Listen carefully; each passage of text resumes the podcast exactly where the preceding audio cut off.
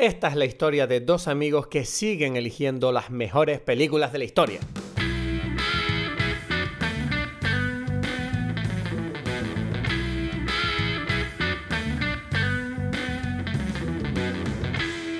Vamos a por la número 5. Número 5, aquí empezamos el top. Empieza five. ya lo fuerte ya. Uf, estas son películas que, bueno, imagina, las mejores películas.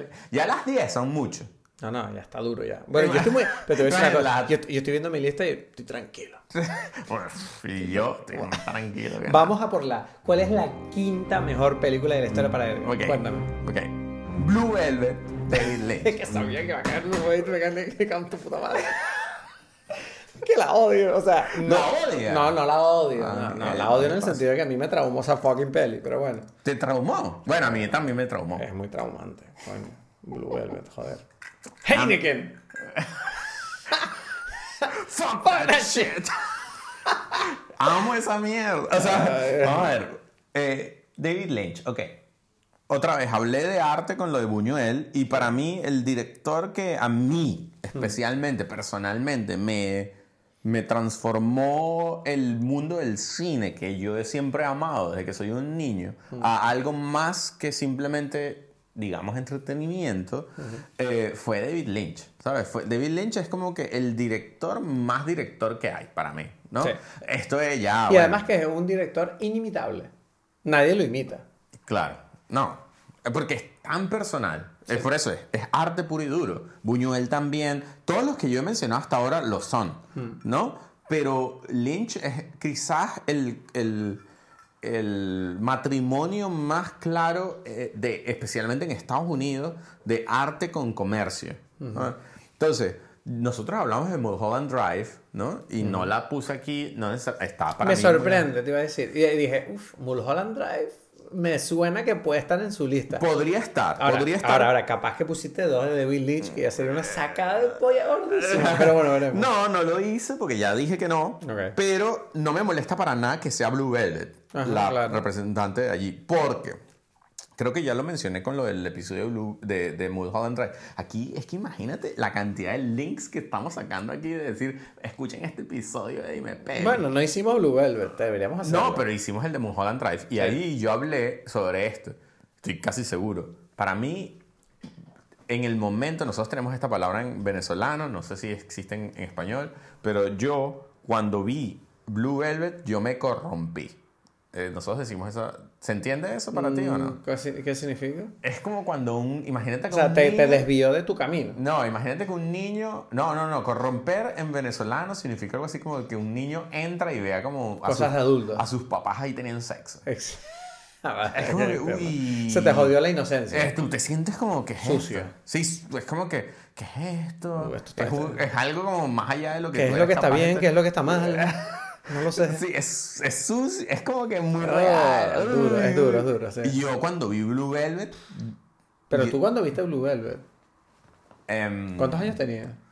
No, yo ya estaba en la universidad probablemente. Ah, en la O sea, carrera. 16 la años. palabra temida en este Esa- es decir, tenía 16 años, ¿sabes? Es verdad que. vale, para, que, para el que nos está escuchando, que es verdad que esto lo contaste ayer, que Edgar empezó en la universidad con 16 sí, y te licenciaste con 21. exactamente. No hablaremos más. O sea, dejo ese dato ahí. Ya. Ok, ya está. De abogado. De Yo Era un abogado. abogado con 21 años. Exacto. Pero bueno, entonces, yo vi esta película. Esta película me, me corrompió literalmente y yo no sabía que el, el arte era capaz de hacer eso. ¿no?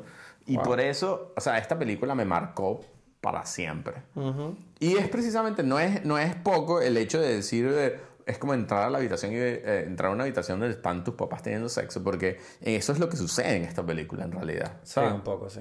Es lo que sucede ahí. Es que, ves, es que tú me la nombras y yo, hay una parte de mí que es como Te sientes incómodo, ¿sabes? incómodo. Es como un recuerdo de una discusión que tuviste con tu padre que no quieres recordar. Como, ah, qué feo lo que nos dijimos. Pero la genialidad de David Lynch es que yo me río. Ahora yo veo esta película, en ese momento me afectó de esa forma. Tú Pero yo- ahora te ríes viéndolo. yo- Heineken, fuck that shit.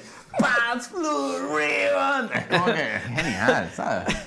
Que conste, yo quiero aquí romper una lanza a favor de Heineken, que los quiero un montón, ¿vale? Yo trabajo con esta marca, pero es verdad que nombramos mucho esta escena porque es, muy cómica. Es que a mí me parece genial. Sobre todo porque cuando yo le dije a Edgar que yo trabajaba con Heineken, él me dijo como, Heineken, fuck that shit.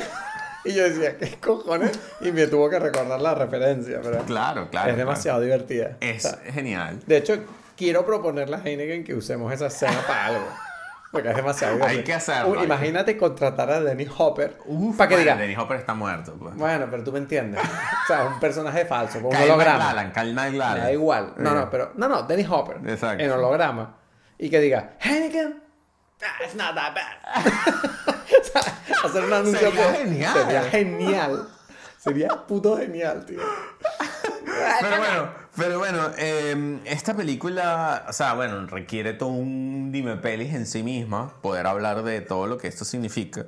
Para mí es como que poder representar a David Lynch, uno de los grandes directores del cine, es poder representar otra vez esta, esta mm, matrimonio entre arte y espectáculo que está perfectamente realizado allí, está eh, como hijo de los años, otra vez, que a mí creo que al final es lo que está más representado, porque es los 60, en lo- o sea, esta película es de los 80, pero en mi, en mi influencia obviamente están los 60 allí, eh, y en realidad los 70 son donde empieza todo este nuevo Hollywood, donde está representado en Blue Velvet por Dennis Hopper, ¿no? Que es el que empezó con Me ha dado pena cuando me has recordado que estaba muerto. Se me había como medio olvidado. Claro, y este tipo fue, o sea, a pesar de que a mí Easy Rider no me gusta, o sea, Eh, me parece sí. normalita como película, pero su importancia es capital y quizás estaría en una lista más lógica de las mejores películas de la historia. Sí. Para mí está Dennis Hopper como actor allí representando este movimiento y David Lynch como el, el estudioso más importante. Bueno, es el, naci- él estudió en el American Film Institute, ¿no? Es como un clásico estudiante de escuela. La escue- ¿Cómo es que dices tú? En la facultad, en la escuela. ¿cómo En es la que- carrera. En la carrera. Él es un... él es el, el, el prototipo de la carrera que hizo la carrera como de director de cine. Entonces, ok, ok. de verdad, nadie como él y todavía es mi, mi- no sé, está entre mis directores favoritos Bueno. y mi, esta película me cambió la vida. ¿tá? Yo no estaría aquí hablando aquí contigo si no fuese por esta película. Bueno, bueno, bueno. Aquí con whisky ¿Qué? Un brinde. Bueno, pues voy a por mi quinta, ¿no? Dale, quiero escuchar cuál es la quinta mejor película en la lista. Yo estoy aquí a la expectativa con tus películas. Las estoy eligiendo en caliente. Ok. Estoy cambiando el orden ahora mismo en directo porque me estoy dando cuenta. Mira, la voy a, la voy a lanzar ya. Exacto. Hay una peli que ya sabes que está en mi lista. Ok. Eternal Sunshine of the Spotless Mind de Michelle Me Gondry. gusta, me gusta cómo tú estás escogiendo la lista, me gusta mucho. Eternal Sunshine, conocida en España como Olvídate de mí. Una película que tú acabas de hablar de esta cosa de una película que me cambió la vida. Yo no recuerdo una película que me impactara más en la sala de cine. O sea, creo que recuerdo salir con cara de tonto de ver esta película. Que yo pensaba, Michel Gondry, que lamentablemente siento que es un cineasta que no, no se ha desarrollado como yo esperaba, no ha hecho tantas películas como me habría gustado y del tipo que a mí me habría gustado. Pero sí siento que realmente la combinación de elementos, una cosa recurrente estoy viendo aquí, es como para empezar, Jim Carrey, que es uno de mis actores cómicos preferidos de la historia y mi película preferida de él es un drama puro y duro.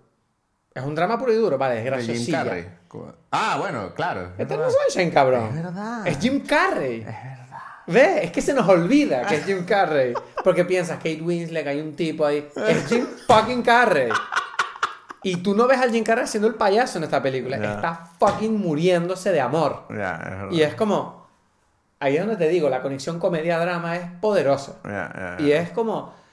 Para empezar, ver a Jim Carrey en ese papel ya era como, wow, te desnuda las emociones. Porque dices, wow, este tipo, wow, what the fuck, ¿qué le pasa a este hombre? Kate Winslet, que, que voy a decir yo de Kate Winslet, es que no voy a decir ni una palabra, por favor, esta mujer es un, es una, exacto. es una mujer increíble, Es que es de las mejores actrices de la historia, tranquilamente, con. Meryl Streep ahí si se coge la mano y van de paseo, Sí, da igual, exacto. tranquilamente, fucking Kate Winslet. es verdad. Y además esta película, que es una película que, a ver, más allá del hecho de que encima que es buena, combina eso con el hecho que a nivel personal para mí. Esta película me destroza, porque es mi, o sea, habla sobre el tema de la importancia de la memoria y de recordar a quién quieres en la vida. y de cómo las personas te afectan en el rumbo que tú tomas. Ya.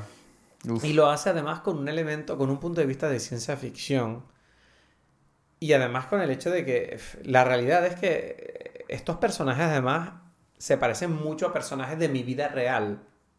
¿Vale? No quiero nombrar nombres, tú sabes quiénes son, pero tú sabes que Kate Winslet es alguien de mi vida. Y tú lo sabes, no voy a decir nombre.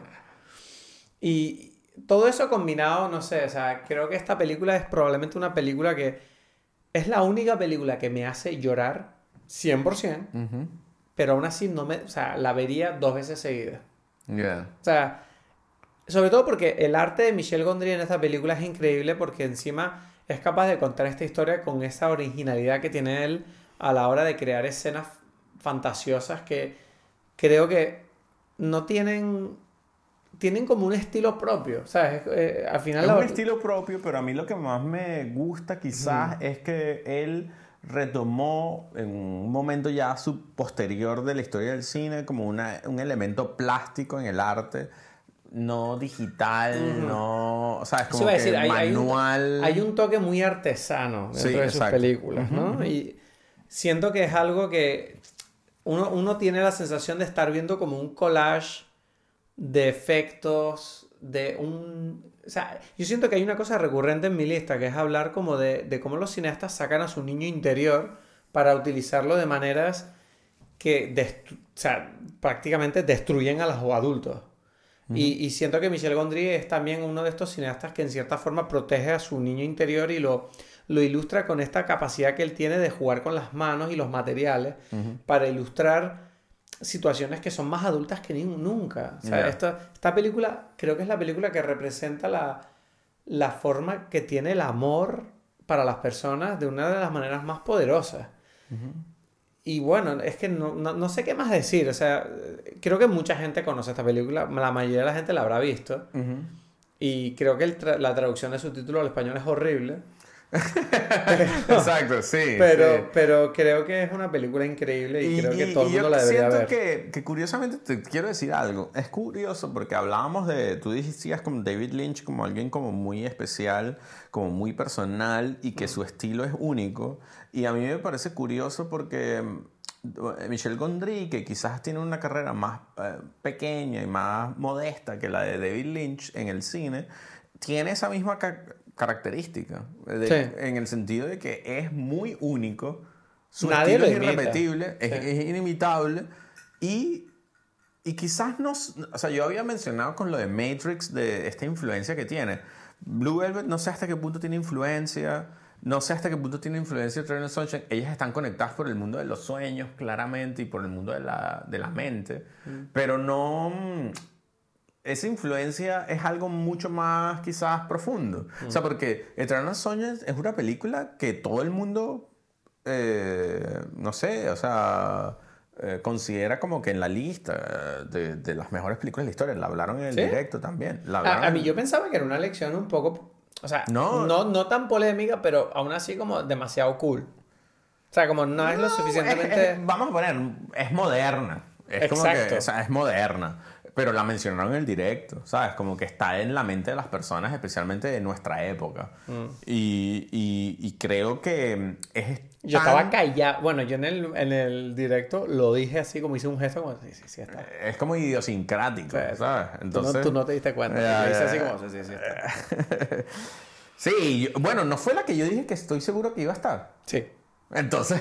No, bueno, pero, pero no te lo confirmé. ya, Esa pero la no cuestión. sabía. Dije, esta película está. sí Bueno. y sí. Esta es tu quinta. Sí, esta es la quinta. Bueno, vamos a entrar ahora en la cuarta, que ahora estamos ya quitando la última antes del podio. Cuidado. Cuidado. Entramos en terreno calentito. Ok.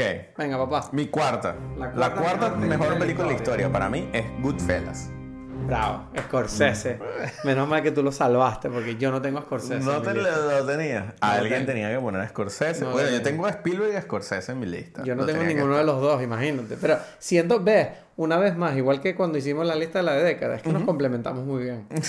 Esta película es mi única, mi película más moderna de todas, la más mm, actual. ¿De qué año es? Del ¿Del 92? 90, 90. 90.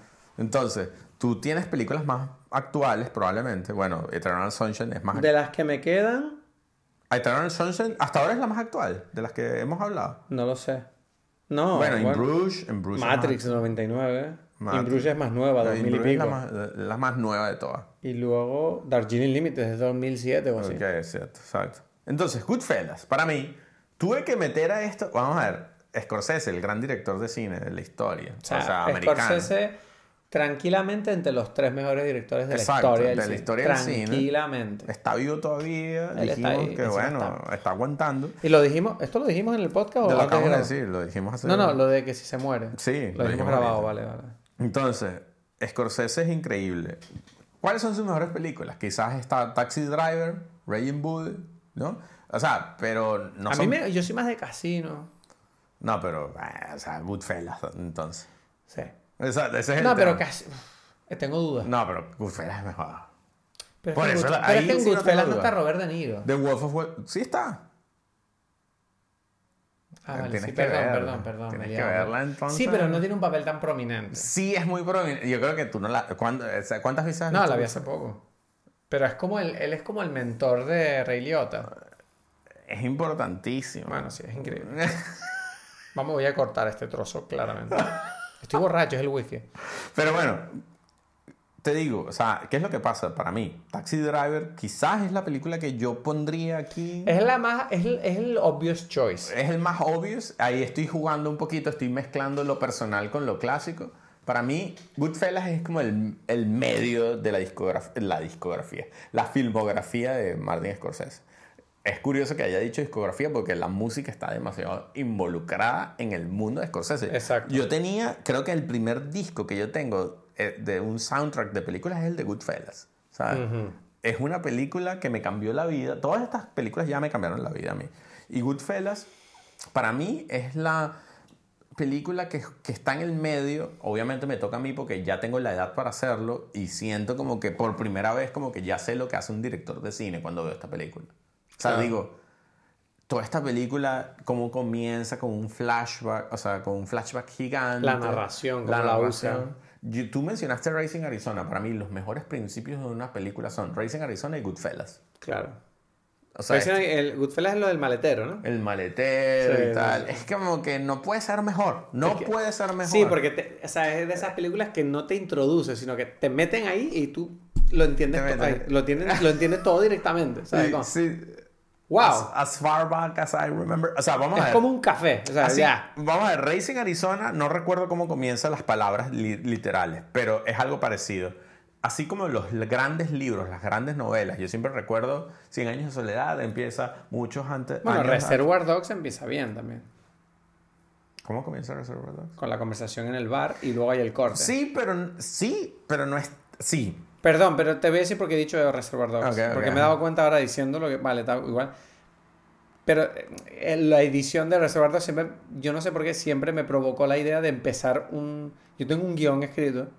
La primera escena es un tipo sangrando en un coche y el otro Ah. conduciendo como un loco. Ok, ok, ok. Y yo pensaba, Buah, esto es un buen comienzo de es, una el, película. es el de Reservoir Porque quieres saber qué coño ha pasado. Está ahí Reservoir. Bueno, en cualquier caso, eh, Goodfellas, para mí, eh, este comienzo tiene como que la fuerza como de un gran libro, una gran novela, como muchos años, muchos años después, en el, eh, frente al pelotón de fusilamiento, el coronel Aureliano Buendía recordaría el día en que, en que conoció el hielo, ¿no? Por ejemplo. O este, en algún lugar de La Mancha de donde nunca quise recordarme, eh, estaba un hidalgo de... Va, va, va, va.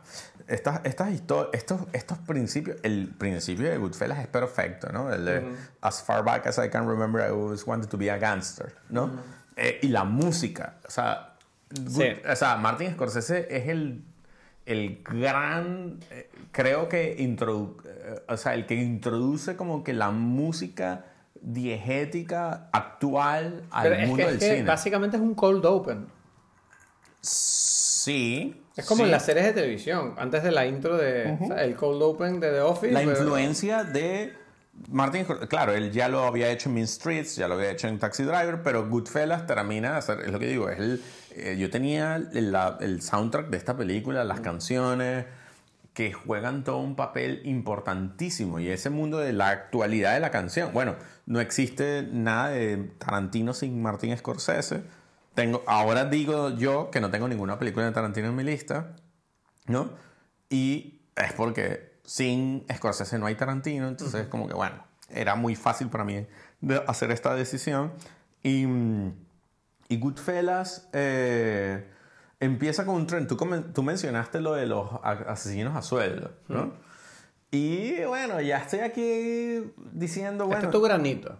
Este es mi granito A ese ahí, pozo, ¿no? a este mundo donde parece que estas historias son importantes para la humanidad. ¿sabes? Sí, sí. Este, esta historia de la mafia. Sobre todo porque es una historia que yo creo que representa muy bien la corrupción del ser humano dentro de un sistema de- a la hora de buscarte la vida. Es buscarse la vida, Porque es que, además, eh, es que además es como esta idea de, bueno, el- el- la sociedad me dice que yo debería ganarme la vida de esta manera, pero yo quiero hacerlo de otra forma porque yo trabajo según mis reglas. ¿Sabes? Porque a mí me encanta que Scorsese es verdad que explora el, el mafioso no como un criminal, sino como una persona que dice, mira, es que yo simplemente quiero ganar más dinero más fácil. Ma- Y exacto. con el talento que yo tengo, que es mis puños o mi pistola o lo que sea, y mi capacidad para la, la violencia o en la negociación. Y, y- y además describe una cierta mm, cultura moral que, que une a estos personajes. Y que va o sea, en contra de lo establecido, totalmente. Probablemente, pero él siempre tiene su componente, obviamente, cristiano, católico, porque él era un. Él, o si no hubiese sido director de cine, hubiese sido un sacerdote, él siempre lo dice, Sí. y está allí como que presente toda una ética del mafioso. Y, y bueno, de verdad, creo que es la mejor película eh, em, de Scorsese, es la que me toca más. Hay un componente allí, yo recuerdo, y aquí lo voy a mencionar. Ah, Cuando yo vi esta película, esto ya es como una anécdota que, uf, toqué aquí el micrófono, pero bueno, eh, toqué, eh, em, yo recuerdo que cuando mi papá vio esta película, yo no la pude ver en el cine porque era muy, o sea, tendría- tenía nueve años cuando salió esta película, pero yo, fue como que yo quiero ver esta película. Y mi papá, no la puedes ver, o sea, no la puedes ver. Tu padre era responsable. Exacto, pero mi papá que estará escuchando esto, eh, yo recuerdo que él contó una Un historia. saludo al señor Aponte. Este whisky es por él. Eh, eh, Bueno, unos whiskycitos. Unos whiskycitos pa- Dale, por tu padre, Esto es hombre. importante, esto es importante. Bueno. Mm. Voy a contar esta historia. Yo recuerdo que mi papá cuando... Y por eso yo... eh, yo dije en la película anterior cómo una película te puede cambiar la vida o puede hacerte entender cosas personales. Yo recuerdo que cuando mi papá vio esta película, él me comentó después que él soñó y no es la primera vez que él soñaba eso. O sea, su hermano mayor murió en un accidente de una avioneta. O sea, su, ¿Ah, sí? sí. No Se idea. estrelló esa avioneta y se murió. Pero él era una avioneta privada. o- Una avioneta privada. Vale. ¿ok? Había un mal tiempo y se estrelló contra una montaña.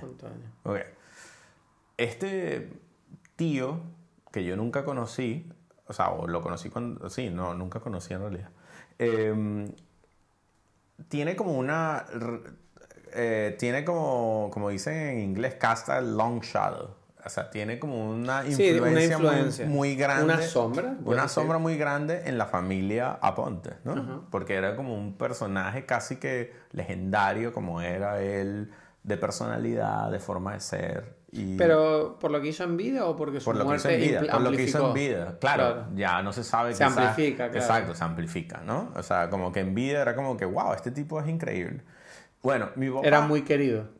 Era muy querido. Y entonces él sentía como que como un ejemplo una especie de ejemplo a seguir. Yo estoy diciendo estas palabras yo no sé cuando mi papá escucha esto yo no sé si él aceptará o no lo que yo estoy diciendo. Pero bueno entonces este ejemplo a seguir de alguna forma él recuerdo y re- me lo contó y, y lo estoy conectando con esta película de una forma que quizás parece tangencial pero para mí está así conectado en mi vida. Que él soñaba con él y se lo imaginaba como que le aparecía y, y lo abrazaba. Y mi, mi papá sentía como que, el, o sea, como que él estaba durmiendo y sentía como que corporalmente la sensación de un abrazo. ¿Sabes? Y entonces como que se despertaba y ¿qué es esto? Y es como que la figura de, Desaparecido. de, de, de, de, mi- de este tío, ¿no? Que, que lo estaba como que despidiéndose de él. Sí. Yo no sé por qué yo esta historia, yo la conecto con esta película. y es algo curioso porque esta película tiene la escena donde está mm, Michael Imperioli, ¿no? Sí. En su primera actuación, Sí. que es de Los Sopranos, donde es Spider, donde le disparan a él, ¿sabes?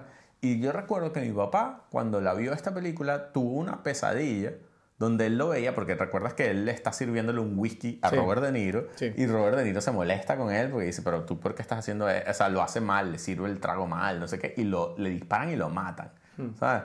Y entonces mi papá tuvo como una pesadilla donde se la, el sueño y veía a este tipo allí como en, en, en, en la, o sea, en el techo, no sé, como el espíritu de él, orando así como con Pero el de Imperioli. el de Imperioli, como decir... Como mezclado con la escena de Entonces, su para mí, en mi cabeza, claro, esto es mío. Ajá. Mi papá no lo mezcla, Sí. soy yo. Ah, vale, ok. Tú trasladas Eh, esa para- historia a eso, vale. Para mí es como que yo veo como que, wow, mi papá tiene estos sueños, sueños, pesadillas, no sé, relaciones en la noche, algo que es su mundo interno. Claro. Y yo... Y tú sentiste que la película te creó tu propio mundo interno con la misma forma. No, que, que yo entendí a mi papá mejor gracias a esto, porque Ajá. es como que, ah, tú sientes que este personaje tiene una vida, o sea, tú ves el espíritu de este personaje, como ves el espíritu de tu hermano. Claro. Yo eso no lo, o sea, otra vez, esto es una conexión parece muy tangencial que para mí son súper importantes, ¿no? Y bueno, todo el universo de Scorsese para mí es demasiado cercano. O sea, es algo que yo, no o sea, sé. a mí, a mí me pareció súper emocionante lo que acabas de contar. O sea, me pareció súper bonito esta pequeña revelación. No conocía yo esta historia. Ya, ya, ya. Nadie- creo que nadie la conoce, o sea, es como que... Ahora la conocen millones de personas que escuchan este podcast. Entonces, por eso pongo Está- a Goodfellas, mejor película de Scorsese, mi película número 4 en la historia, ahí está. Magnífico. Entonces, ¿cuál es la tuya? Podemos hacer un- una pausa para mear. Es que me estoy meando. Dale, pues, pausa. Voy a paular. Da- Dale a pausa y... ¿Estamos de vuelta? Estamos de vuelta. Yo tengo que decir que, uf, o sea, yo estoy disfrutando tanto este momento que yo lo estoy alargando a pesar de que no deberíamos alargarlo. Da igual. Porque es nuestro No dormiremos, momento. no En dormiremos. estos días aquí, aquí tú solito, tú y yo hablando de Verga, esto. ¿sabes? Este episodio está siendo increíble a nivel personal. No sé si se perderán los archivos. ¿Esto está grabando seguro? Está grabándose. Está Vale, que me pongo tenso. grabando. Vale, mi cuarta mejor película de la historia. Ok. Por favor. Dale. Le di un trago a mi whisky. Y tranquilamente te digo que es Annie Hall de Woody Allen. Otra película. Tú estás haciendo puros recalls al Te digo, te digo una cosa. Te digo una cosa. Hay una duda aquí. La digo, digo que es Annie Hall. Pero no sé si es Manhattan. ¿Por qué? ¿Por Ok, qué? Yo te voy a lanzar otra. Dime. Yo no, yo quiero, me encanta que tú hayas metido a Woody Allen porque yo no lo metí. Sí. Pero mi película que está como runner-up para, para mi lista es Hannah y las, sus hermanas, que es mi película favorita de Woody Allen. Entonces, no pero favorita. cualquiera de las tres, yo estoy feliz. Yo tengo la duda con Manhattan porque precisamente cuando estábamos haciendo la lista yo te dije, "Oh, no sé si necesito volver a ver alguna de estas pelis porque no las recuerdo bien. Porque no, no sabía cuál me gusta más de Annie Hall o Manhattan. Pero Manhattan, te digo una cosa, que como que solamente hablándote de lo que va a pensar la gente. Si tú tienes León, el profesional, y Manhattan en la misma lista, tú eres un pedófilo. Te lo digo desde ya. Es que ves, tengo que volver a ver Manhattan. Manhattan también va sobre eso. Sí, ¿no? Bueno, entonces, Annie Hall. Eh, Ya está. No se lo hemos dicho a nadie. Vamos a no la boca. problema. Vamos a llegarnos la boca. No, pero es que no me acuerdo bien de Manhattan. Entonces, yo recuerdo que Manhattan durante mucho tiempo fue una de mis pelis preferidas de Es Woody es- Allen. Es una de mis- eh, sí, es que es lo que te digo, la trilogía. pero luego, pero luego recordé como que. Pero es que Annie Hall lo que hace. eh, eh, mierda, se me dio el nombre de la actriz. eh, se me De dio. Annie Hall. Eh, no, Diane. Diane, Keaton. Di- Diane Keaton. O sea, lo que hace Diane Keaton en Annie Hall es, es- es simbólico, es, es inmortal, es una cosa increíble. Y es, es que es de esas películas que otra vez siento que cobran vida más allá del guion, a pesar de que probablemente ese guion estaba muy bien escrito. Yo siento que hay cosas del personaje de Diane Keaton que es como, yo creo que esto lo puso Diane Keaton, me cuesta mucho imaginar. Claro, claro. ¿Sabes? Entonces es como que esa magia, ¿no? Esa, esa idea de, de cómo en el cine las cosas a veces surgen por accidente o por talento o por lo que sea. Ujú. Annie Hall es que es una historia tan, en cierta forma, tierna y creo que es la, la película más rep- representativa de la carrera de Woody Allen, ¿no? Porque claramente Woody Allen, a pesar de que es un actor, un director súper prolífico, que tiene un estilo muy marcado y que tiene un personaje que se repite más que el ajo, porque él tampoco es que haga muchos esfuerzos para variar su propio personaje. No, porque es él. Es él. Eh, pero es que esta película, no sé, ¿cómo te explico yo? No, no, no, a mí no me gusta entrar tan en detalle, pero sí que es verdad que Annie Hall siento que creo que tiene toda la base repito, igual que con Racing Arizona, es como, wow, esta película, ¿de qué año es Annie Hall? Que no me acuerdo. 70 y... 70, yo pensaba que 60 y mucho. Mm, Yo para mí no, para mí. ¿No? uf, Vale. uf, déjame buscarlo aquí Búscalo, rapidito. búscalo. Lo porque- estoy buscando búscalo rapidito. porque para mí es importante. Ya va, espérate. Pon Annie Hall en la barra, ¿eh? Lo estoy buscando. Va, espérate. Annie Annie Hall Hall. es del 77. Uf, bueno, entonces. Va, ah, vale, no. eh, vale. Es del año de Star Wars. Star Wars no es el 79. No es el 77, la primera. Mm. Pon. Ahora estoy enfadado. Quiero saber si me sé las fechas bien. Pero, pero sabes muchas la primera. películas bien. La primera. películas bien. La primera es el 77, Vale, sí. gracias. Bueno, soy subnormal. Entonces, como te decía, Annie Hall. Te pregunto, ¿es la comedia más alta en tu lista? Pero, a ver. Eh, O sea, Pero ves porque las ordené así. ya, ya, pero da No, igual. no estoy diciendo que Annie Hall me guste más que Rachel Arizona. No, no, no piensas mucho, no piensas Sí, mucho. es la comedia más. O sea, es la, exacto. Es que, es que me parece importante. Me encanta, me encanta que tú no hayas pu- puesto como criterio de tu lista eh, no hablar de las películas de, de, de- ¿cómo se llama? De Dime Pelis, que ya hemos hablado en Dime Pelis. A mí me encanta Hannah y sus hermanas, también me encanta Annie Hall. Probablemente lo lógico es decir Annie Hall como la mejor película de Woody Allen. Mm. Te digo una cosa. Las tres películas que me quedan no las hemos hablado en Pele. Ok, ok, ok, Ahí, ok, pa- pa- ok. a quedarte un poquito de expectación. Pero terminando con Annie Hall. Ajá. Me, me da pena no poder hablar mejor de ella porque también, por una parte, el whisky está corriendo por mis venas a una velocidad infernal. Por otro lado, creo que Annie Hall... Ay. Por, otro lado, creo que Annie Hall es una película Que hablamos muy bien. hablamos muy bien de ella, te invito a que vayas a esa, pero ¿por qué la he puesto en las mejores de la historia? Yo creo que es porque en su, o sea, creo que sigue siendo una película eso. Es la comedia es que Woody Allen tiene un estilo tan particular, pero a la vez siento que golpea muy bien a todo el mundo.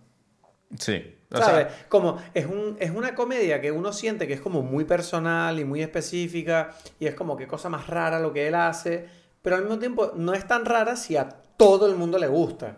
es una película para mí perfecta. ¿Sabes? Eh, sí, probablemente sé- yo no es sé, esa- objetivamente la mejor película de Woody Allen probada. O sea, no sé, a mí me encanta Hannah y sus hermanas por razones personales. Mm. Creo que Woody Allen tiene que estar allí. A pesar de que, como tú dijiste, yo creo que es muy representativo de tu lista porque tú mencionaste en algún momento cómo Woody Allen es como un hijo, o sea, es como el representante claro, otra vez, de los años 70, 60, del nuevo Hollywood, del, de cómo es un... un eh, toma sus influencias de directores eh, Anteriores. anteriores Sí. y la aplica en su propia versión. Sí.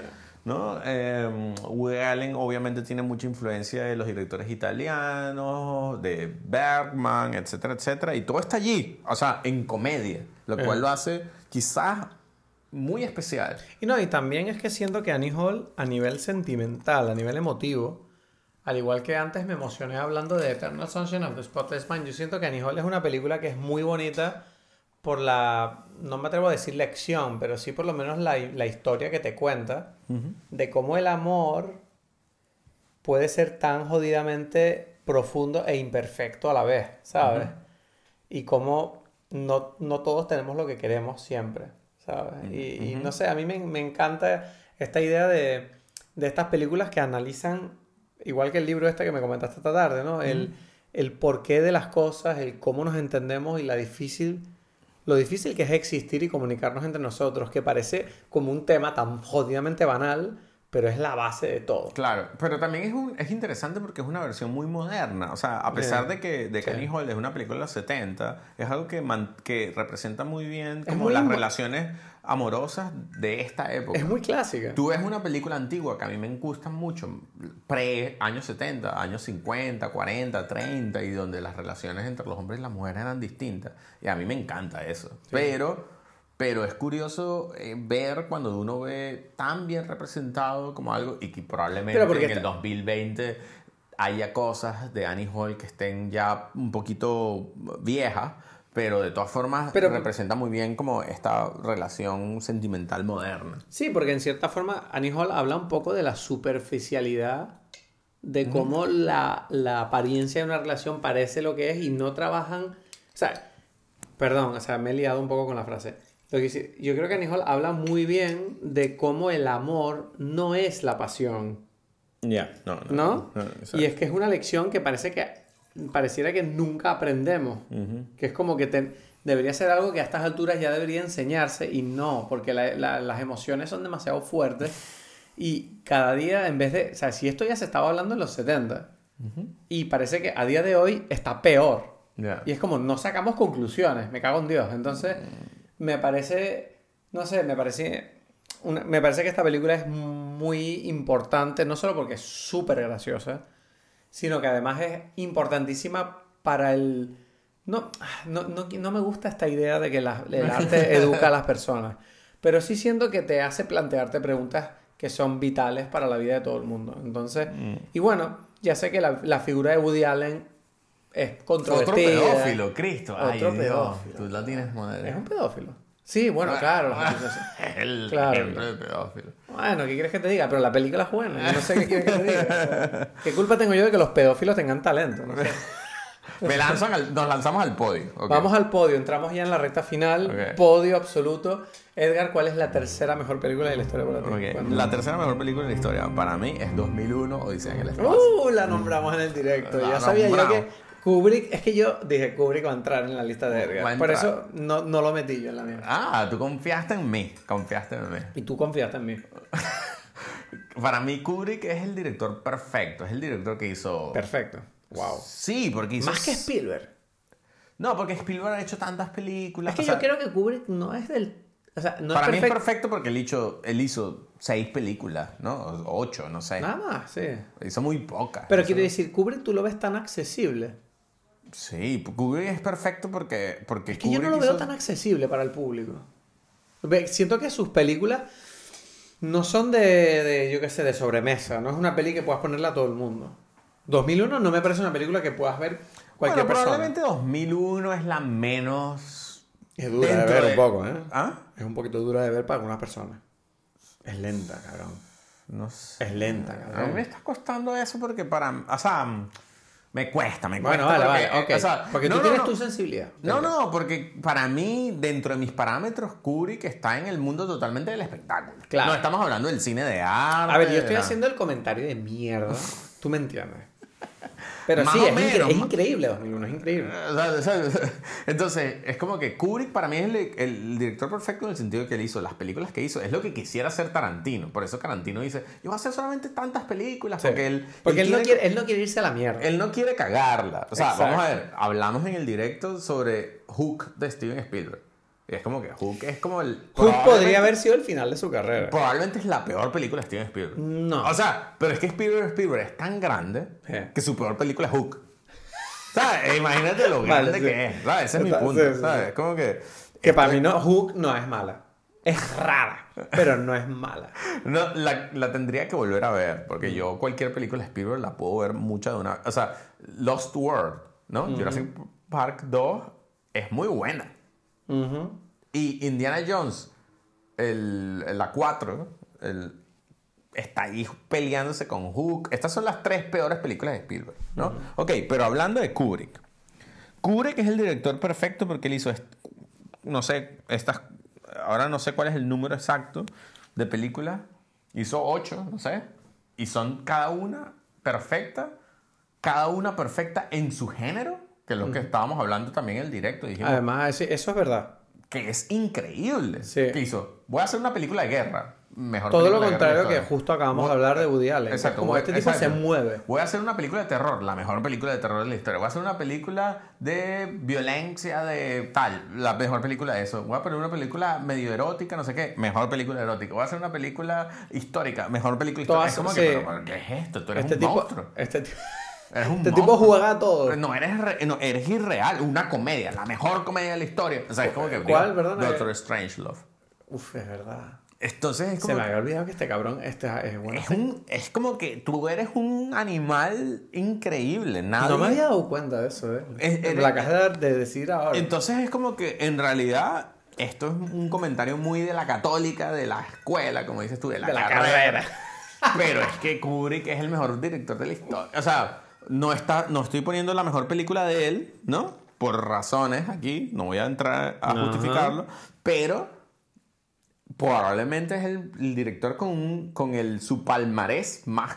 O sea, es que este tipo es como que... Bravo. Bueno, discuten una película de él. Bravo. No, no, bravo. Es verdad que Kubrick es, es poco criticable. Es muy difícil. Es difícil. Es muy difícil. Woody Allen, fácil. Fácil Entras criticar. ahí, No, Scorsese incluso. En que Scorsese lo ha puedes hecho películas criticar que no son tan fácil. buenas. Exacto. Sí, Lo puedes criticar más fácil. Pero Kubrick Kubrick, es es, verdad que perfecto, entonces. Es pero tight, es tight. Es muy tight. Y dentro de su universo tight. Y eso sor- me sorprende.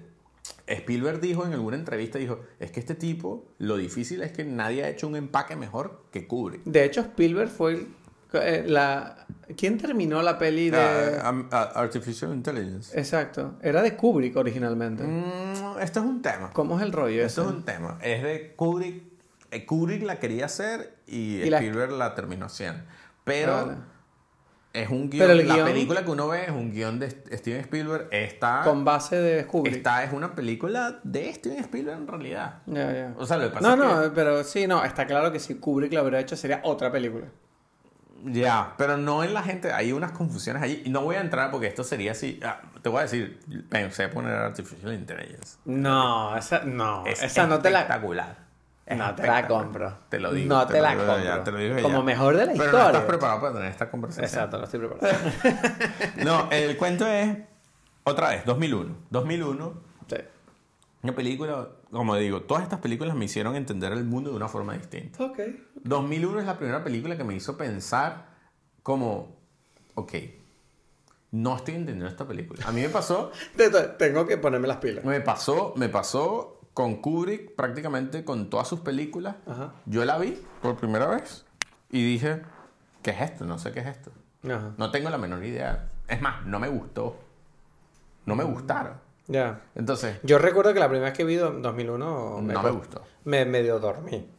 En la carrera. Exacto, exacto. No, No me gustó, pero. Pero me la quedé- intro, pero la- hablando de intros que hablamos antes, la intro de 2001, chiquita saca, o sea, esa, es- esa intro es como, yo, o sea, yo estaba así como, pensaba que estaba, iba a ver una película del espacio, ¿qué es esto?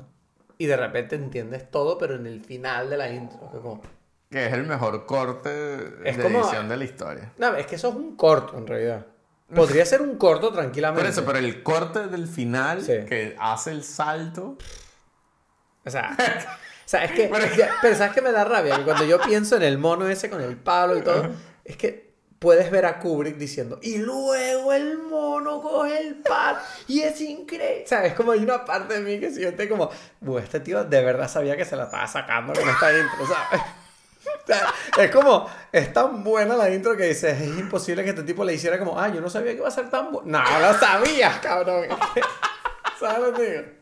Es muy fuerte, es muy fuerte, Es muy fuerte. ver eso. Ver Sí. eso, estar en el cine, imagínate en ese momento. Sí. Lo que digo, yo, siempre, yo siempre pienso en las películas en las que tú dices, esta película obviamente cambió el mundo, ¿no? Sí, hay ¿Y un punto eso. cuántas veces yo estuve en el cine en ese momento?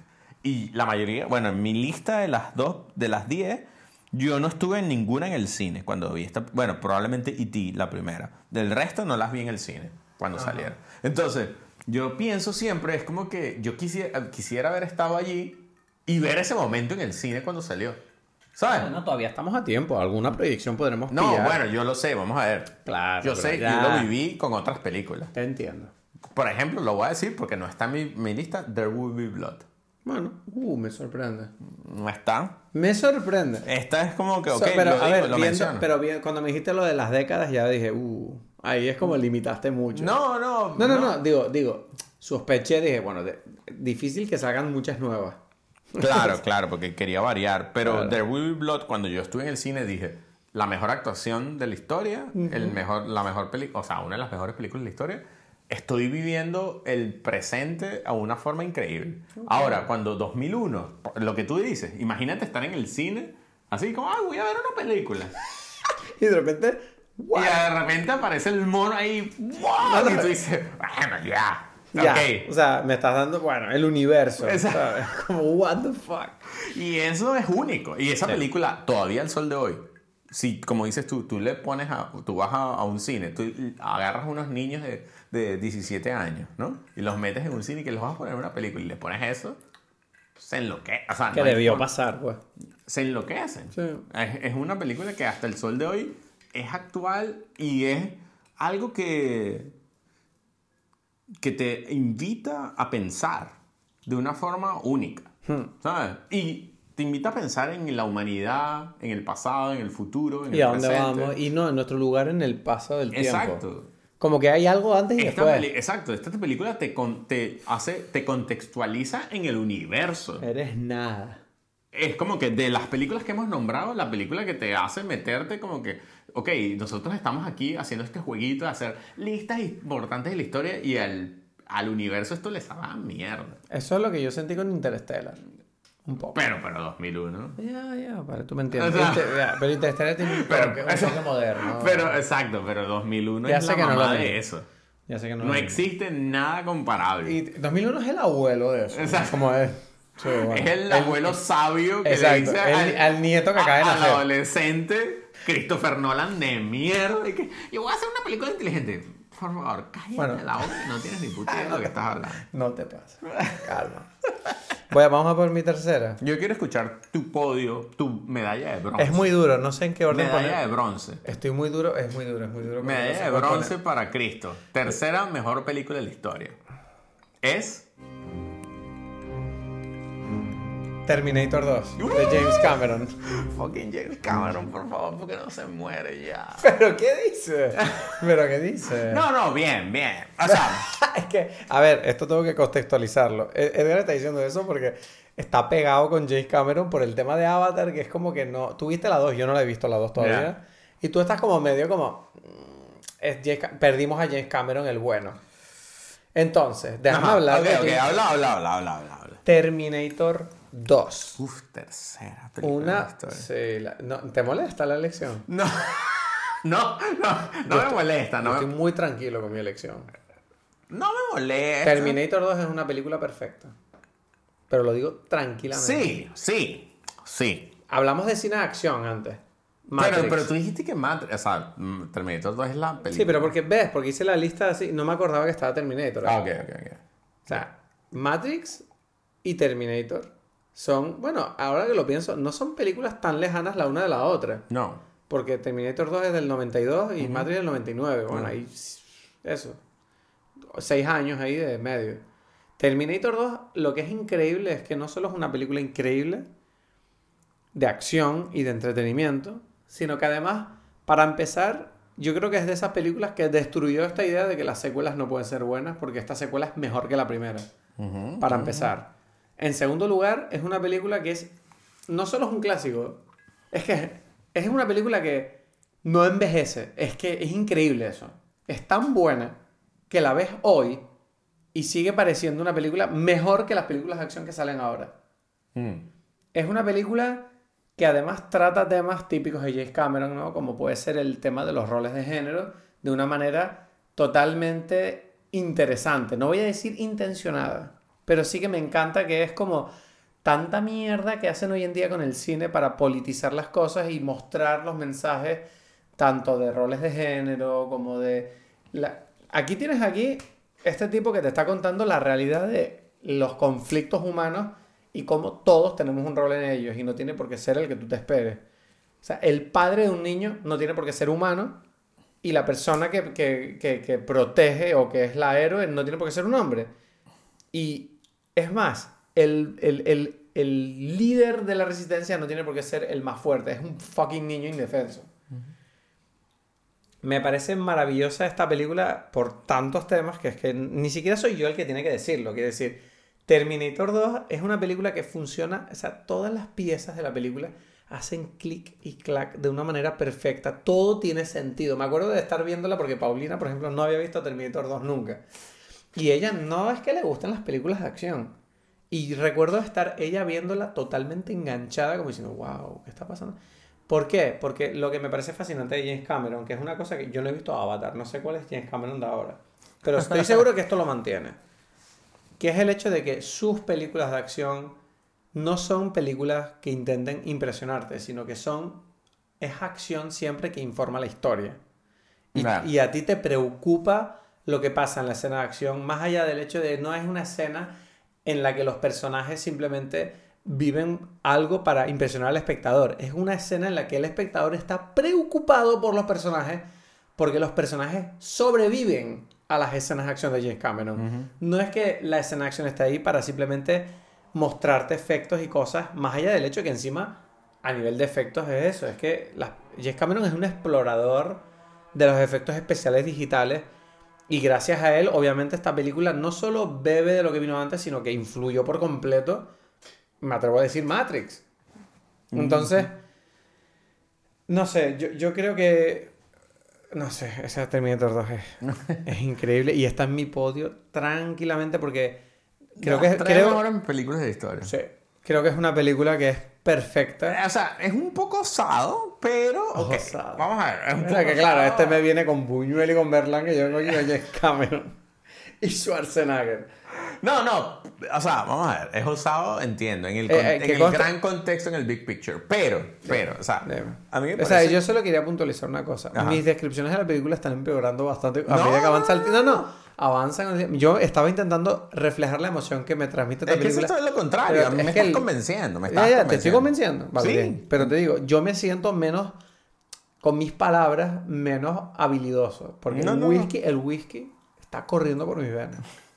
Pero de verdad, me estabas convenciendo. O sea, porque James Cameron es un director que, que me cuesta en los últimos tiempos como que defender. Pero porque por te, lo- conta- te contaminaste por lo último que ha hecho. Porque ponte en 92 y mira lo que No, no, yo sé, yo sé, yo sé, yo sé. O sea, es como que en su momento eh, fue impresionante. Y- o sea, y, y- y considero que me, me parece más interesante poner Terminator 2 en la lista que Titanic.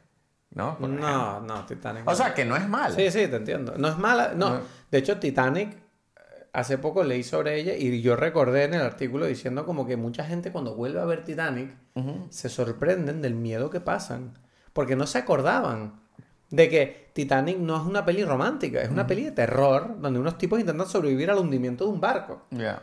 y es mí- horrible. Sin embargo, para mí sigue siendo Terminator 2 la mejor película de James Es la Cameron. mejor. Eso Es está la mejor. clarísimo, o sea, no hay ninguna Y duda. al además porque. James Cameron es para mí es como tiene un paralelismo con Spielberg en el sentido de que él no tiene escúchame, escúchame, cálmate. Tiene un paralelismo, no he dicho que sea mejor o se parezca.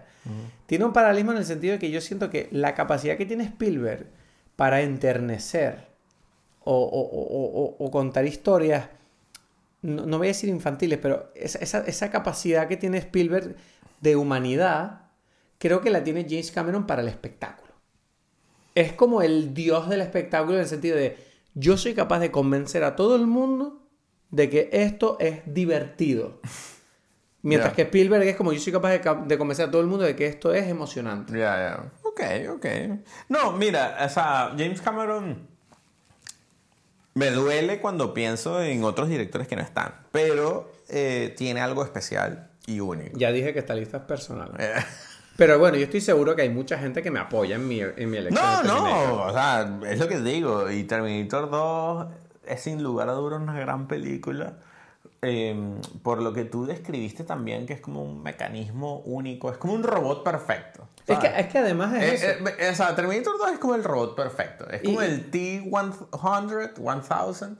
Perfecto. No, es como una máquina de destrucción de, Y- de y- y- cualquier esquema que tú tenías para decir, ya, yo estoy contento con esto. Pero es que me encanta Terminator 2 sobre todo por el hecho de que la historia es absurda, pero aún así lloras. La, la- todo tiene sentido. Es como, me encantaba que Paulina precisamente, te estaba, eh, antes no terminé ese punto, ella ve la película y decía que ella, que es una persona muy cerebral, le encantaba el tema de que es curioso cómo en las pelis de James Cameron todos los detalles funcionan de una manera que no hace que tú pienses que, ah, es que esto es una estupidez. No, porque por ejemplo, no sé, el simple hecho de Schwarzenegger, ¿no? Que sale desnudo y es musculoso. Y es como, ok, pero porque en la lógica de la película, el robot no puede viajar en el tiempo si no es rodeado de carne viva. Exacto. Y entonces, claro, esa es la excusa que tiene la película para justificar el hecho de que salga Schwarzenegger en vez del robot desnudo. Ya. Y eso le da al mismo tiempo a James Cameron como cineasta la excusa para poder jugar con el desvelado. A mí me parece que... A nivel narrativo que- es, que- es muy que- poderoso todo. Todos los mecanismos funcionan para contarte esta historia, pero al mismo tiempo funcionar como espectáculo porque el robot de, de, de- de Schwarzenegger siempre en las películas de miedo se va revelando poco a poco a medida que la acción va avanzando. Claro. Para mí es genial que este tipo, James Cameron, es como un, es un tipo, para mí, obviamente muy inteligente, que sabe utilizar como las herramientas de la narración de la mejor forma, a pesar de que, de que, es lo que yo digo, bueno, no me parece como un artista y quizás esa es la parte de mí que está como que luchando con el hecho de que este, que estemos, eh, que está este en el podio de las mejores películas. Pero no necesariamente eso es algo 100% negativo. Y te digo una cosa. Estaba en blanco. Pongo tercera, segunda y primera. Y Terminator pudo estar en segundo, primera hasta el último momento. Cuidado. Pero no lo está. Porque, pero bueno, me parece de verdad, otra vez, como que la mejor película, creo que, que es un buen medalla de bronce, vamos a decirlo así. ok. Bueno, Entonces, vamos a por la segunda. medalla de plata, ¿qué? Medalla de plata. ¿Cuál es la segunda mejor película de la historia para ti? ¿De acuerdo? Ok, yo voy a hacer una trampita aquí, voy a nombrar dos películas. No puedes, no. Ya está, ya te lo hice, te lo hice. Pero son del mismo autor. Sí. Vale, ok, venga, va. Tú dijiste que Terminator 2 es la película que hace que como que te convence a ti de que, bueno, una película, una secuela es una gran película. Yo te voy- Puede ser mejor que la primera. Ok, yo te lo. te- aquí te la lanzo, te la respondo. Te respondo tu mierda de segunda película con mi segunda película de la historia y es El Padrino 1 y El Padrino 2. Dos. Ahí está. Bien. Te Bien, jodí. Bien. Porque esa es mejor todavía. Ya. bueno, yo, yo a veces tengo dudas. De que Porque la pa- 1, a veces a mí. No, no, vamos a ver. Estoy, eh, por eso dije. Porque la dos. do- la no, pude, no pude separar. Dije No, no, perfecto, perfecto. Pero yo no creo que la 2 sea mejor que la 1, el del padrino. A mí. Es yo que me, el tema- inclino, me inclino hacia la 2. Pero la 2 sin la 1. Es que ese es el. Es que la 1 difícil. la uno es muy redonda para mí. Y la 2 también. Claro, La pero la dos- 2 la dos es necesita la te- 1. Pero la 2 necesita la 1. Sí. Claro.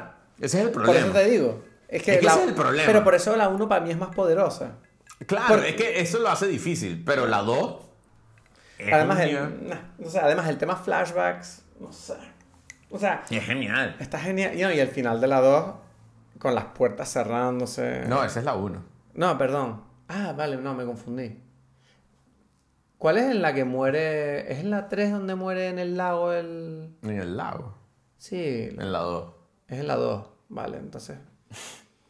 La 1 La es 1, la es que la 1, para mí la 1. No, ya, ya, ya. Me la de reforzar. La uno. 1, pero la 2 también. O Vale, es el perfecto. El, tema. padrino y la 1. Entonces, bueno, ok. voy- vengamos aquí. Coppola. Me parece bien. Los sea años Coppola. 70 están representados otra vez con Casabetes y con Coppola. El padrino, ¿no? Yo, tú mencionabas antes lo de que, y yo lo pensé, yo estuve a punto de quitar o Goodfellas o El Padrino, porque era como, Parecido, ¿no? Tema mafia. exacto, como tú dijiste, como tema de asesinos a sueldo, tema mafia, y yo entonces lo estamos hice. como que repitiendo Pero, tema. pero porque al final los gustos personales... es que No, pero, pero es curioso porque pareciera que tanto tú como yo Hmm, estamos hablando de este tema. sí. Y este tema parece ser importante. Yo no sé si es importante a nivel animal para los humanos o a nivel de los hombres. Cultural, O de los hombres. Pero cultural, hombres. pero cultural, yo no he vivido en el, yo no he visto crimen en mi vida y no he vivido nunca en una zona de crimen y no, no soy persona criminal. Pero Entonces, ¿qué es lo que me llama a mí? Yo pero siento que es algo más primal.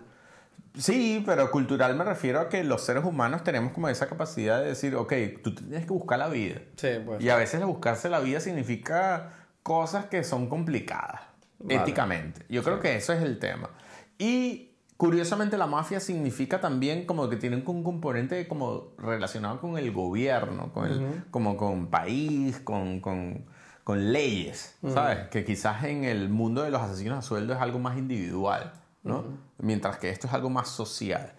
A mí me parece que El Padrino es una mm, obra maestra. Lo escuché alguna vez a alguien decirle que era como la mezcla perfecta de la sensibilidad europea, del cine europeo, con la narración y guion versión americana. ¿sabes? Es como donde los dos mundos se juntan, ¿sabes? Entonces, en ese en esa matrimonio ideal aparece el padrino. dirigida por Francis Ford Coppola, que es como... Que a mí se me había olvidado Coppola. Me alegro que esté en la lista, obviamente. Me parece que es como un... el- es el, el famoso enfant terrible, no sé cómo es que se dice en Enfant terrible. Exacto. De, francés, del cine, ¿no? Este tipo que era un hijo de unos millonarios en realidad, que, que aparece y dice, yo voy a hacer lo que me da la gana, donde está... Era como el gran director. Es él es el que representa, el padre de todos los que destruyen del nuevo Hollywood. ¿no? Como que yo dije, en los años 60 son los que están más, mejor representados en mi, en mi lista. Y Coppola es el, es el niño que llega y dice, vamos a matar a todos los padres aquí. ¿Sabes? Y él lo hace con esta historia de esta familia donde aparece Al Pacino, Robert De Niro en la 2 y tal. Acaban con los padres, ¿no? O sea, esto es... Wow. Es verdad, no. Es verdad, no, no había pensado. O sea, se nos olvida, ¿no? Esta- Entonces es algo moderno, en Claro, realidad. La figura del padre. y de cómo, cómo el padre. Es curioso que en esta película incluso el padre no quería que siguiera sus pasos. Pero el, Exacto, pero- pero, pero- el destino igual- le pone en su sitio. Es, es más poderoso. es, como, es como que la- el padre, incluso el padre se sorprende de su poder, algo así. Eh. Algo así, que el modelo da igual lo que quiere el padre, porque el modelo a seguir ya lo impone su forma de ser. Exacto, es como que el hijo lo intentó, pero es como que el padre es demasiado poderoso, incluso por Ya encima está. del propio padre. Ya está. Entonces, cuando, cuando curiosamente yo hablo de la mafia, hablo de mi papá, ¿no? Porque lo dije con lo de Un saludo al señor Aponte, ¿sabes? Lo hablo ahorita con, con el padrino, ¿no? Y, y el mundo de los hombres, y quizás es un mundo que, que se discute actualmente mucho, ¿no? De los patriarcas y tal. Sí, pero no por ello padrino no- es la de- historia del patriarca, en Sí. realidad. Eh, ¿no? Y cómo es la construcción del nuevo patriarca. Pero lo interesante, y por eso menciono el Padrino 2, porque el Padrino 2 es la, precisamente la, la crítica al patriarcado, en cierta forma. O sea, esto Hombre, no, no- no me no- encanta decir estas palabras No lo, van de a, esta no, forma. no lo ponen en una luz bonita.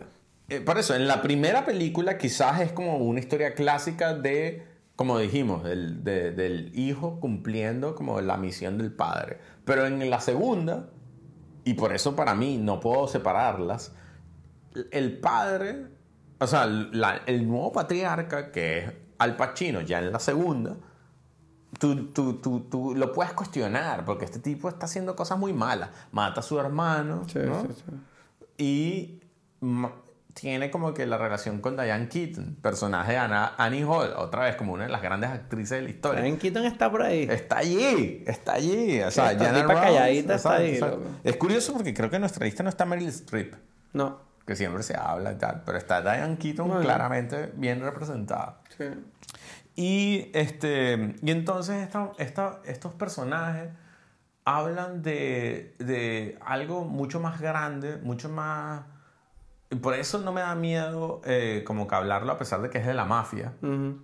porque esto es mucho más universal, Sí. ¿no? O sea, para mí el padrino, de verdad, o sea, recuerdo otra vez, o sea, yo recuerdo cuando yo vi el padrino por primera vez, porque fue el día que yo hice el, el examen de admisión en la universidad ¿Qué año es esto? en el año 80 y- eh, 98. Wow. Yo estaba haciendo el examen de... y- Wow, yo en el 98 era un niño. Y, mi papá no, me fue a buscar a mí después de que hice el examen de admisión de la universidad y yo estaba con Luis Cresa, que también lo hizo conmigo. Y entonces él nos fue a buscar a los dos y mi papá dice, como menciona, bueno, El Padrino, una de las mejores películas de la historia. Y nosotros dije, bueno, es que nosotros no la hemos visto. Y yo, ¿qué? ¿Ustedes no han visto El Padrino? En serio, te la puso. Y dije, vamos, vamos, vamos allá. Y Luis Cresa está allí conmigo, estamos en el carro, así que vamos a ver el padrino allá. Y- ¿Al cine? Dale, vamos, vente. ¿La viste en el cine? No, no, en el cine no. Ah, en casa. En la casa. Pero mi papá fuimos y, y salimos de la, de la universidad de haber hecho el examen de admisión. O sea, que yo tendría 15 años allí, ¿sabes? Y fuimos al, a, a la casa y vimos el padrino. Wow. Y entonces eso, otra vez. Menudo día. Hice un, hice un examen de la universidad con 15 años y viste al padrino. O sea, ese día fue intenso para ti. Y ese día me cambió, o sea, fue otra vez como que el cine está contando tantas historias a través de estos géneros, a pesar de que parece que es como una película de mafia y estoy entendiendo la vida. ¿sabes? Bueno. no sé, quizás algún día tenemos que sentarnos a hablar del padrino así. O sea, yo siento que esta. en Yo este la vi hace poco. Yo la vi hace poco. En este podio, bueno, bueno, otra vez, yo no sé si esto ya lo hemos hablado tú y yo. A partir de ese día, yo hice con unos amigos, hicimos una. Eh, cada año veíamos el padrino y era la noche del padrino. Y entonces veníamos, nos reuníamos en una casa, lo hicimos en mi casa, en casa de mi amigo Alejandro, que creo que tú conociste y tal, de Luis Fernando. Y, y comíamos así algo, tomábamos whisky, fumábamos habanos y tal, comíamos una pasta y tal, y veíamos el padrino, ¿sabes? Eso fue, y veíamos el 1, la 2, la 3, o sea, bueno, eso lo hicimos varias veces. Esos son amigos. Me gustaría a mí montar algo así algún día. Entonces, bueno, me encantaría, creo que El Padrino es una película que podemos sentarnos a hablar algún día en Dime Pelis bien. a ver, nadie va a discutir que hablemos de esa película. Exacto, Lo exacto. tengo claro. El Padrino 1 y El Padrino 2. Entonces, tu medalla de plata Estoy sufriendo mucho entre estas dos. es una de las dos. Y la otra va a ser la película, mejor película de la historia. Solamente te digo eso. ¿Cuál es la mejor de estas dos? Esto es muy duro. Yo dije mi segunda y me Mira, queda te la voy una. Mira, me voy a lanzar, creo, no- me arrepentiré a lo mejor, no lo sé. Ok. La segunda mejor de la historia. Ajá. Pulp Fiction. Quentin Tarantino. ¿Viste? Ahí. Mafia, pero entonces... Pero me duele, o sea, estoy como, no sé si es la mejor. Venga, va, segunda. Ya veremos cuál es la primera que te parece. Pulp Fiction de Quentin Tarantino, hombre, obviamente. eh, es que yo todas las pelis que digo, yo siento que es estúpido hablar de ella porque todo el mundo sabe cuáles son, pero yo siento que esta película es importante sobre todo por el hecho de que, para empezar, yo creo que es la mejor película de Tarantino. Es una película que es muy importante porque hizo varias cosas importantes, tanto en la, carre- la carrera de Tarantino como la de muchas de las personas involucradas por ella. Reavivó la carrera de actor de John Travolta eh, y cimentó la figura de Tarantino que ya había empezado con Reservoir Dogs. Y co- con Reservoir Dogs ya fue como, wow, ¿quién es este director loco que hace cosas que a nadie se le habían ocurrido? Y de repente llega y, y es como, supera a Reservoir Dogs con creces, hasta el punto de que yo siento que, a pesar, es la segunda película de Tarantino. Sí. Y ha hecho nueve películas desde entonces, pero yo creo que la película más representativa de él sigue siendo Sí. esa. Es que, es, que, es que, bueno, es interesante porque si tú, o sea, en, en, en la conversación Tarantino todavía está vivo, quizás haga otra película mejor y tal, pero creo que no hay ninguna duda. No hay Creo ninguna duda que es Pulp Fiction Fiction. es la película que cambió. Es la película que cambió. Que, que, que tiene la influencia, que es como que, como dijimos otra vez, así como Matrix, Mm. creo que no hay ninguna otra No, película en los últimos tiempos, en las últimas tres décadas, porque ya somos viejos, que, que tienen un, un poder de influencia tan grande como Matrix y Pulp Fiction. Es una película que además mezcla la comedia sutil con la acción, con la violencia, con esta forma de representar todas estas historias que además también juega con el montaje, ¿no? Como todo este tema de destruir la narrativa y jugar no solo con el propio guion, sino permitir que el montaje se convierta en protagonista de cómo las sorpresas van surgiendo, más allá de las acciones de los personajes o las cosas que les ocurren, sino que Tú dices, tú dices el montaje y yo siento que Tarantino... Bueno, perdón, se- no, el montaje, me he No, pero- equivocado. no, pero- el guion, yo sé que el guion está El escrito así. el guion está escrito, pero yo siento, pero lo quiero mencionar, porque para mí Tarantino tiene, hay un antes y después de, en, dentro de la vida de Tarantino, que es cuando se murió Sally Menke, que es la Sí, lo, estuvimos hablando el otro día, todo este tema. Para mí que- está muy claro, porque Sí. el montaje es espectacular en, en las películas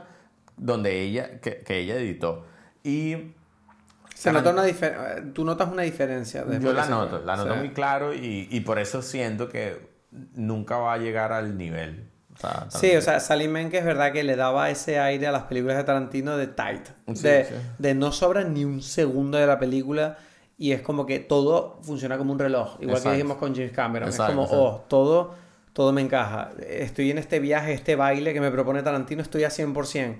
yo, no, yo no creo que las películas de él, las últimas, no, no, no consigan eso. Pero es cierto que, por ejemplo, la última que hizo, la de Once Upon a Time in Hollywood, yo recuerdo que no me entró bien la primera vez que la vi. Pero también porque, bueno, era una película que me, me exigía un poquito de preconocimiento, yo siento. Ya. Pero no sé si hasta, no sé si en cierta manera también la forma en que la película es presentada, por lo que tú dices, también hay una diferencia. La realidad es que Tarantino es una persona como cualquier otra y en los últimos 30 años que ha desarrollado su carrera, probablemente él no es la misma persona que cuando empezó Claro, claro. y ahora tiene una sensibilidad distinta. Pero bueno, Pulp Fiction, eh, una película que obviamente yo, yo creo que estás de acuerdo conmigo. Mi Si papá me escribió hoy cuando estábamos hablando aquí en el directo y dijo, bueno, pero quizás hay que hablar de, De Pulp Félix Fiction. tiene que hablar de Pulp Fiction. Yeah. Todas estas películas yo siento que, que un comentario así pequeño eh, le queda corto, ¿no? Entonces, para mí Pulp Fiction obviamente tiene una influencia increíble en el último tiempo. O sea, Tarantino, el nombre de Tarantino no existe sin Pulp Fiction, a pesar de que después tiene películas que a la gente le puede gustar mucho o no. Pero Pulp Fiction es la que logra ese, ese momento, ¿no? Y además es la película de Tarantino que no ofrece dudas. Quiero decir, le, le entra a todo el mundo. A pesar de que no es necesariamente una película que es trata muy un tema. especial, es muy especial, ¿no? Pero no. Muy rara. Trata Es un tema muy raro, pero dime una persona que haya visto Pulp Fiction y no le guste. Yo no Ah, yo conozco nadie. conozco, yo conozco. ¿Tú conoces? Sí, Ah, conozco. ¿tú conoces a gente No muy voy a decir los nombres porque es innecesario, pero sí conozco. No, porque les pegan una paliza, básicamente. No, no, porque bueno. Esa gente no va con esa opinión Y yo recuerdo por la cuando esa película salió en el cine, recuerdo todo el- lo que sucedió alrededor de ella. Recuerdo cuando la vi. ¿Tú la Porque- viste en el cine? No. No, no, no la vi en el cine, la vi, recuerdo, en casa de un amigo. Y recuerdo que yo no estaba entendiendo lo que estaba pasando. Es que ese es el tema. Claro, cuando te rompió la... la- No, porque yo no, teni- no estaba preparado para... Y ese es, el- es una película que ha crecido porque yo ahora soy capaz de entender lo que está haciendo. De una forma que antes no era capaz de entender cuando salió. Es decir, las influencias de Tarantino, como él está utilizando y está haciendo un, un smoothie de cine, ¿no? Basado en el New Wave francés, en el Black Exploitation y Exploitation americano de los años 70. O sea, son muchas cosas. Que es como que esto, esto, yo no estaba preparado para entender esto, ¿sabes? Entonces, Quentin Tarantino es un artista también en el sentido de que él, lo que él está contando es muy especial de él, quizás es muy formal, en el sentido de que es muy basado en, en el arte de la historia y no en el contenido, pero bueno, ese es él, ¿sabes? ¿No? Y, y para mí me gusta otra vez que tú lo hayas metido allí. Yo- Tarantino tenía que estar. Tenía que estar. Tenía que estar. Bueno, vamos a por la, la recta final. El podio, el número uno, el gladiador, el vencedor de la historia del cine para ti. La, o sea, ¿cómo diría yo? La, la, la, el po- la cima del cine. ¿no? Yo, yo, yo, yo. ok. El Everest, el- Ok. la película que escaló el Everest de la historia del cine Ok. y llegó a la cima y se arrodilla y dice su nombre y es ¿cuál para ti? ¿Cuál? La mejor película de la historia para mí. Yo quiero preguntarte a ti. O sea, ¿La mía primero? No, no, no, no, no. Ah. Quiero que, o sea, que me digas a mí, coño, ya tú escuchaste algo de, de las que yo he dicho. No tengo te- ni idea. El director, vamos a decir el director. ¿Quién crees tú que ¿Quién podría? falta de todos los que has dicho? No se te ocurre así. Es que no me acuerdo quiénes has dicho. Dime directores que has dicho hasta ahora para ver quién Yo dije, vamos a ver, voy, voy de adelante para atrás. Coppola, Francis Ford Coppola, Sí. Stanley Kubrick, Martin Scorsese, David Lynch, Luis Buñuel, John Cassavetes, Billy Wilder, Luis, ¿cómo es que se llama? Berlanga, Berlanga y Steven Spielberg. ¿Quién falta? Falta mucho, ¿no? Ya, sé que falta mucho, pero que ¿quién sí, falta que a ti te guste? Falta, yo qué sé. No, no es Chaplin. No hay, no, no, no, no, no te suena, coño, me falta un personaje. Vale. Bueno, no, no sé, es muy moderno el que voy a decir. ¿Es moderno? No. Malik. No, Entonces no sé. no, ok, voy a decir. Es una película, te digo ya, de Alfred Hitchcock. Claro, Hitchcock, qué coño, tío.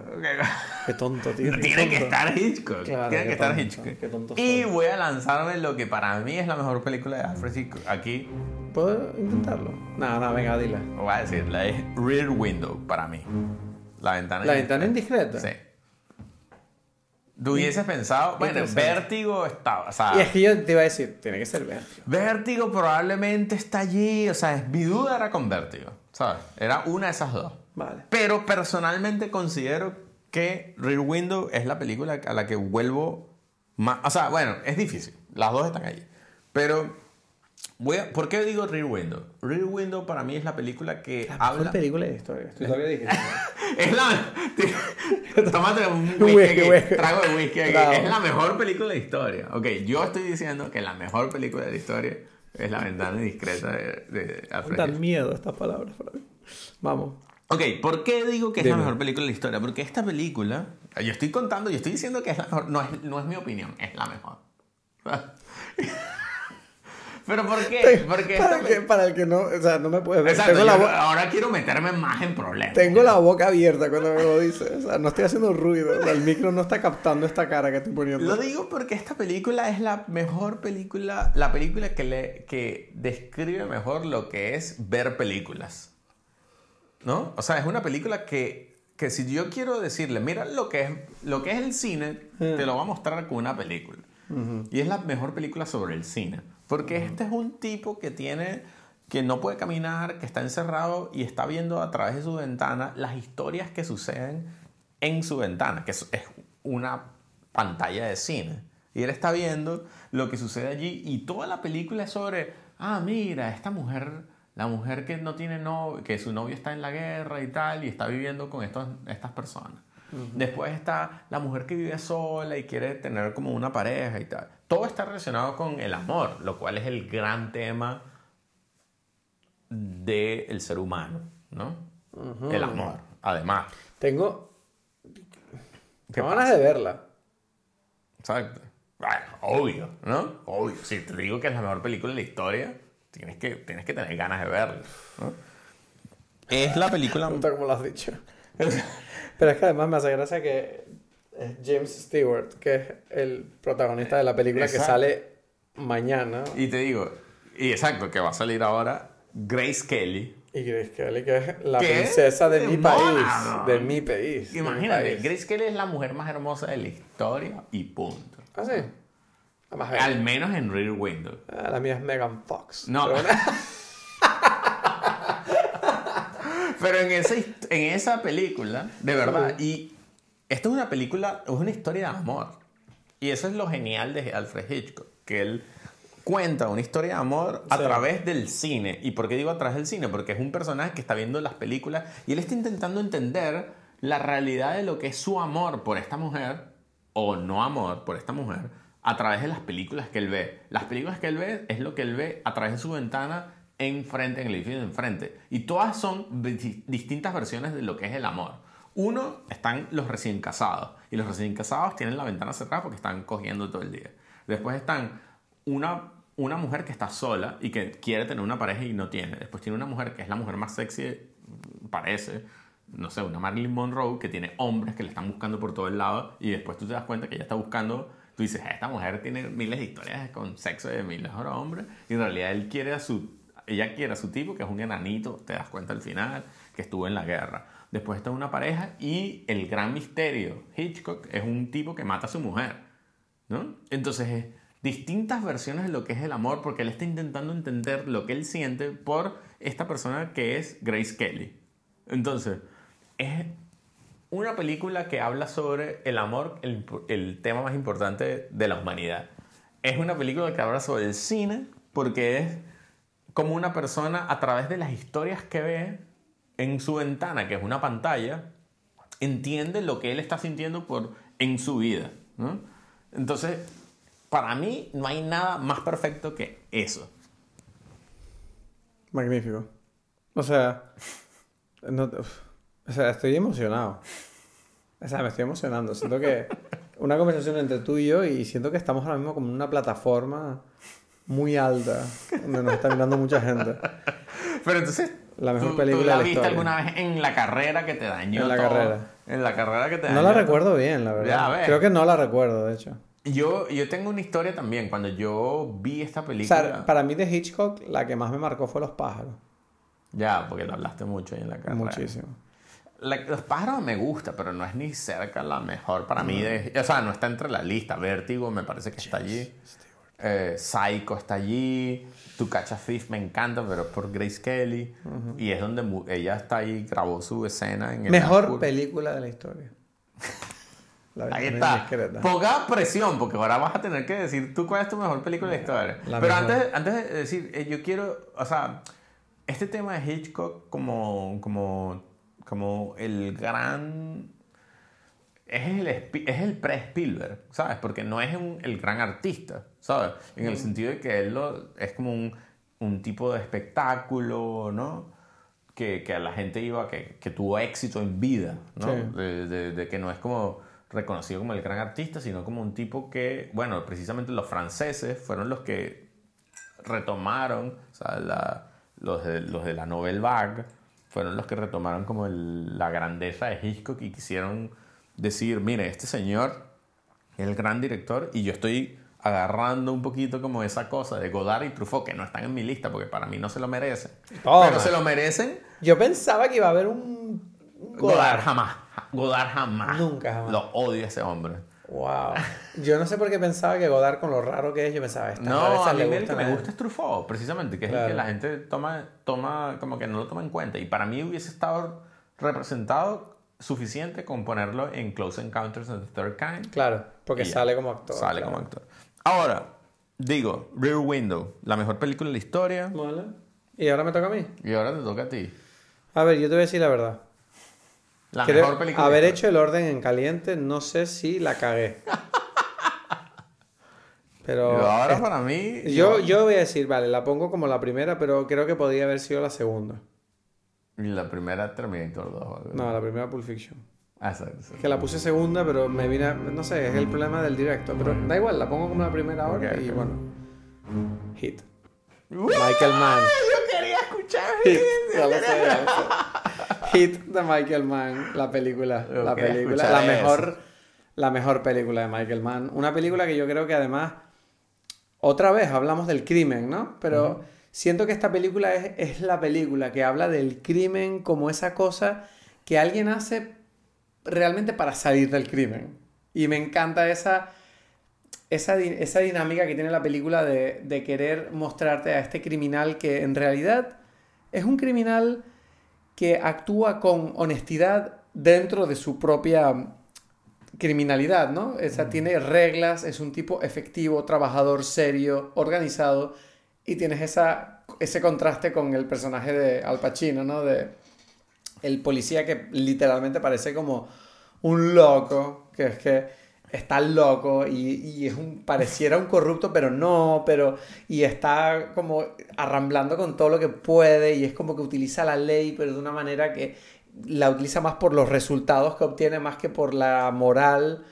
Y encima no sé a nivel de fotografía siento que esta película sienta un antes y un después en, en el uso del, del color y cómo los personajes funcionan. Y, y no, y sobre todo hay una cosa que a mí me encanta de esta película y es como siento que esta película hizo una pequeña revolución en cómo eh, preparar una escena de acción y cómo presentar una escena de acción. O sea, siento que Hit y Terminator 2 en ese sentido son bastante parecidas, pero siento que Hit tiene, o sea, hizo algo que la gente dijo, ok, mm, no entiendo, o sea, no sabía que esto se podía hacer así.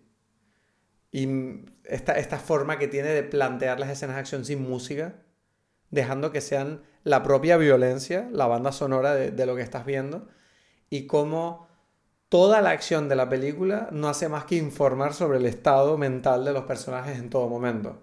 Incluso sin saber al principio, por ejemplo, quién es quién, pero tú sabes quién es quién solo por cómo se comportan a pesar de que todos llevan careta. Yeah. ¿Sabes? Y dices, ok, ya estás viendo que hay una tensión. O sea, me encanta que en Hit, en la primera escena, en el primer atraco, cuando asa- asaltan el- con el camión y toda la movida, me encanta como ya tú notas, sin que un personaje diga, hay un problema, tú sabes que hay un problema.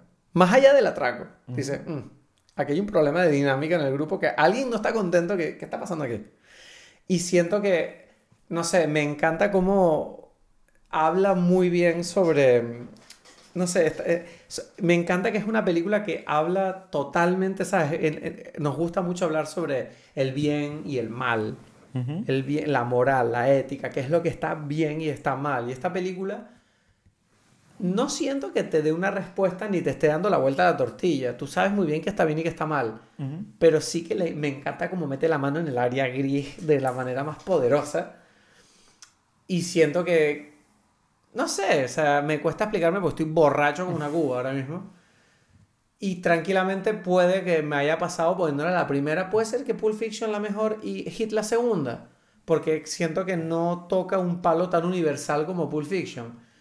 Pero no me da miedo que, que esté primera hoy, aunque sea por accidente. O sea, me gusta que. O sea, bueno, tienes muchas películas de acción ahí Sí. en, la- en tu lista. Sí. Me gusta mucho.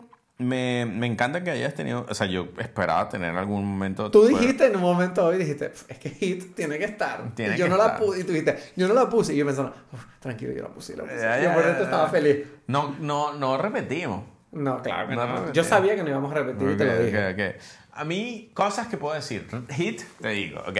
Esto, esto es que yo digo que esto deberías. Esto amerita un podcast. ¿Sabes? Bueno, estas películas. Pero voy a lanzar Como un. que amerita. Merece. Sí. Ah, vale, perdón. Esa, uh, esas palabras de borracho, no sé. No, no sé. Estoy borracho, a mí no me puedes hablar amerita, nunca lo había oído, pero la entendí, curioso. Amerita un podcast. Esta, esta, este podio amerita que, que hablemos, nos sentemos a eso. Entonces no voy a, no voy a, a- a profundizar en cosas relacionadas con eso. Yo la pensé mucho. Está entre mi, mi película O sea, favorita. estaba cerca, ¿no, Hit? Estaba muy cerca, muy cerca. Eh, esta película, voy a decir, me, me sorprende. Me encanta el sonido de esta película. Me encantan cosas, eh, yo qué sé, Val Kilmer en esta película es mejor que Salton Sea y, yo qué sé, The Saint. Eh, es una película donde están Robert De Niro y Al Pacino, como en El Padrino 2, ¿no? O sea, esto es famoso, es los mejores actores de la historia, probablemente, o se habla mucho de ello. Otra del, del nuevo Hollywood. Y Michael Mann como representante importante de del nuevo, nuevo Hollywood, no sé, de, de una versión nueva. No, que, A mí, a mí me da pena que siento que esta película realmente te hace ver que Michael Mann. Siento que es un director que no, no Es envejeció su mejor bien. película. No, pero no envejeció bien. Pues Es Collateral que yo a mí me él dejó todo allí, dejó todo allí. Sí. Para mí... Y ahora viene Hit 2 y me da Bueno, mucho él- miedo. No, escribió el guion. El, el- Pero la están produciendo. No. ¿No? ¿La no. cancelaron? Esto lo hablé el otro día con ¿Se queda en libro? No es que la cancelaron, era un libro y ya. Si es algo más es porque el libro tiene mucho éxito. En principio.